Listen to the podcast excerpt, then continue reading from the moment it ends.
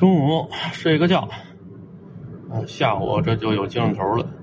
这上午孩子做完骨穿是十一点半，开车回来，嗯，阿姨姥姥这儿给预备了中午饭，吃完就让他睡觉。这觉睡得好，一直睡到四点多，得睡够了两个小时了吧？得。这一般做完骨穿回来吧，就是尽量多休息，啊，不要做剧烈运动。我们家孩子就这样，好的听劝。啊，往常这时候好在家里这疯，这儿跑那儿跑，床上蹦，啊，拉着这个跟他玩，拉着那个跟他玩。今天知道自己刚做完骨穿，爸爸妈妈都嘱咐了，啊，不敢折腾。这中午睡醒之后，老老实实的在他姥姥那床上看手机玩，啊，挺好。我呢，也出来溜达溜达。家里白菜还剩一颗。别等着现吃现拿，现在开车先去我那小院那点再拿几颗白菜。可能我在视频里面说了一下，我那个群快满了，又要建新群，啊，还有什么抱团取暖啊？嚯，这一下这取暖的人一下就上来了。今天我第一个群满了，第二个群也快二百人了，啊，不停的有朋友申请要加入群。加入不进去的，专门私信了我，张老师您给我加进去，啊，让我也暖和暖和，我觉得挺好。今天立春，今天立春，昨儿立春，甭管什么时候吧，啊，反正这两天立春，找到组织了，啊，以后呢有个痛痛快快说心里话的地方，挺好。外国文化我不知道，中国文化呢特别喜欢比喻。有把人比作物的，也有把物比作人的。把物比作人叫拟人，啊，修辞手法叫拟人；把人比作物的，啊，叫做比喻。什么地方拟人呢？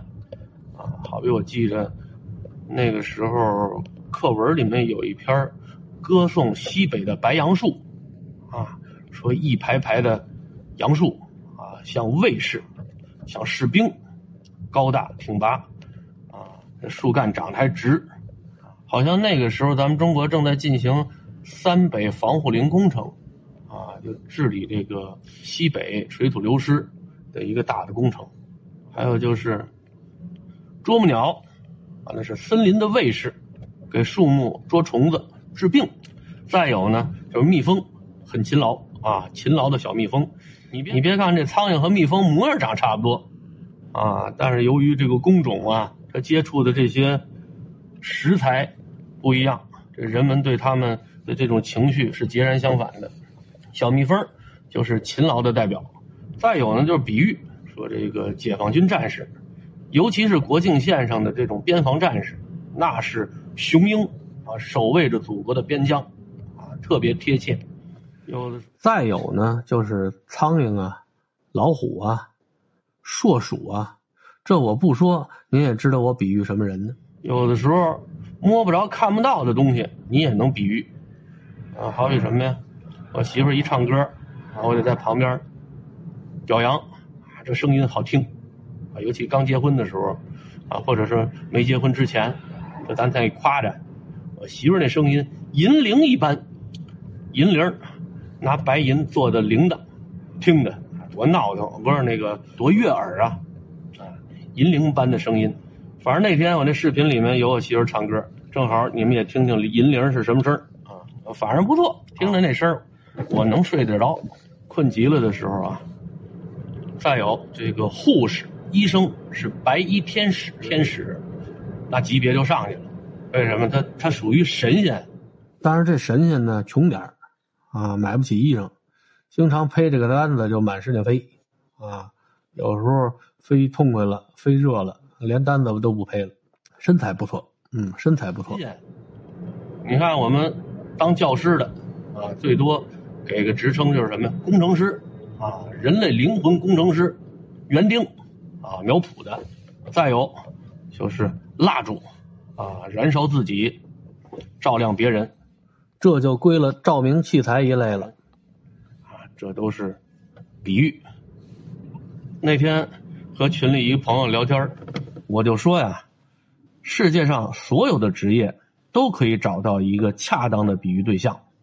有一朋友就问我：“你说梅艳芳他妈、王杰他妈、张靓颖的爸爸，还有咱们群里许多朋友那些令人发指的父母，你拿什么比喻？”一下就给我问住了，还真不好比。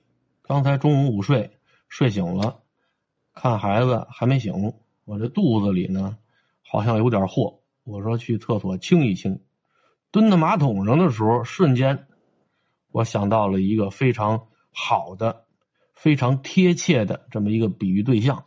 我工作这小三十年吧，除了教科学、自然之外，我还教过一段时间社会，在华家小学的时候，教过一段时间社会课。这社会课呢，就是以前的地理历史的合订版，你可以这么理解。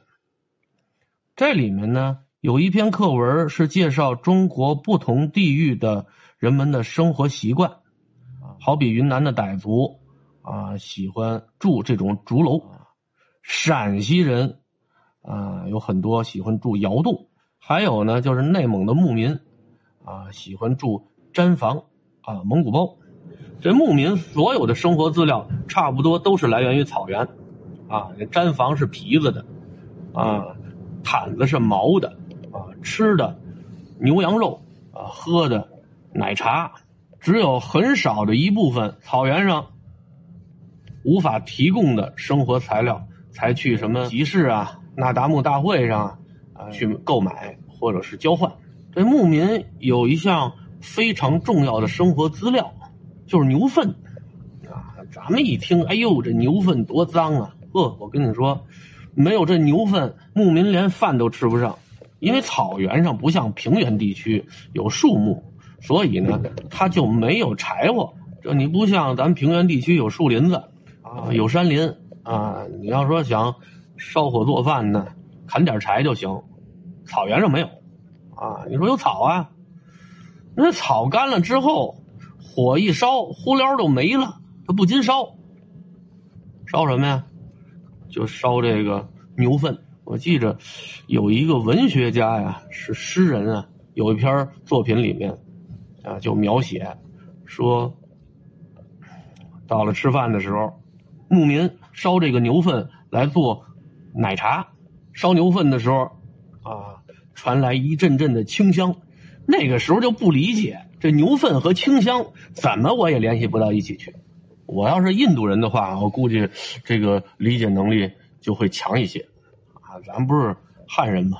后来去了趟围场坝上，啊，亲自见了一回这个牛粪，这味道呢，真不是很难闻。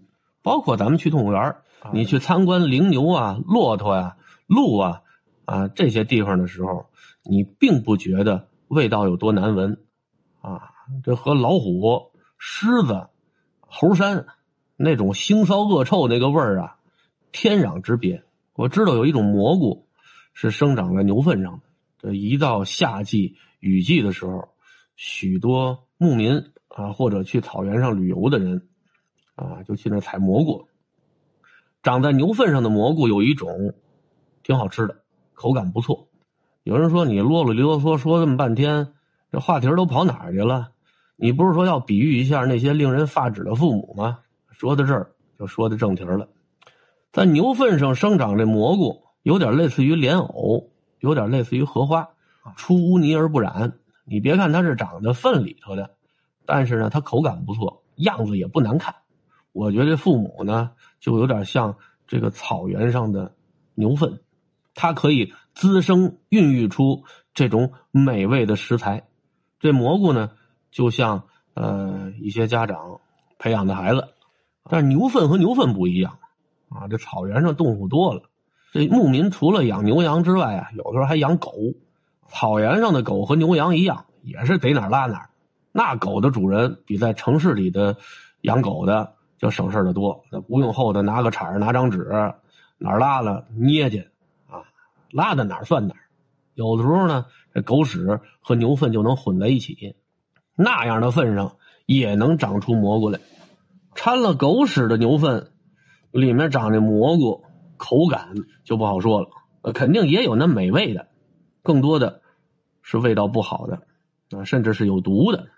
如果是美味的蘑菇，你还得紧着摘啊！你不及时的采摘的话，有可能这坨粪用不了多长时间就把这个蘑菇给吞噬掉，它就烂在里头了。说到这儿，你有没有觉得有点像了啊？你看有那家长就是这样。我说到这个的时候，不知道您有没有联想起那个北大博士，为了躲避父母的那种令人发指的压榨，躲到美国不回来的北大博士。你看有的那个牛粪里头吧，可能狗屎的成分少点这蘑菇啊，能吃的部分还是比较多的。这蘑菇呢，就有点像我认识的，或者说我身边的大多数的子女一样。有比较正确的三观，懂得孝顺老人，但是家里这老人不太做脸，他也能帮你伺候月子，也能帮你带孩子，但是你别指望他嘴里能说出什么好话来啊！他能把孩子帮你看的多好，你给他养活孩子那钱，好比说一千块钱吧，嗯，他保不齐自己能留个呃五百六百的啊，剩下个三四百给孩子也抠着省着。关键是有的老人还传闲话啊，大姑子、小姑子、大姨子、小姨子，呃，街坊邻居之间传闲话，不是说儿子废物呢，就说儿媳妇不贤惠，逐一通败坏你这名声啊。他也帮你了啊，你不能说他没帮你，这个就特别像掺了一小部分狗屎的牛粪，还有那个牛粪呢，牛粪的成分已经几乎没多少了，几乎就是一滩狗屎，那里头也能长出蘑菇来。啊，你要是有那眼神不好的非专业人士啊，非要尝着一口鲜儿，拿家吃去，保不齐就拉肚子啊，弄不好还得死人。这有点像什么呀？就有点像那个令人发指的父母又培养出了一个不是东西的儿子。有的呢是愚忠愚孝，爹妈说的都是对的啊。爹妈让我打媳妇儿，我就往死了打；爹妈说让我和媳妇儿离婚，我就离婚。有的呢是吃喝嫖赌五毒俱全。这多像那个有毒的蘑菇啊！什么地方才能孕育出来这样的毒蘑菇呢？就是那种狗屎的成分特别多的牛粪啊，或者说它它就不是牛粪，它就是狗屎。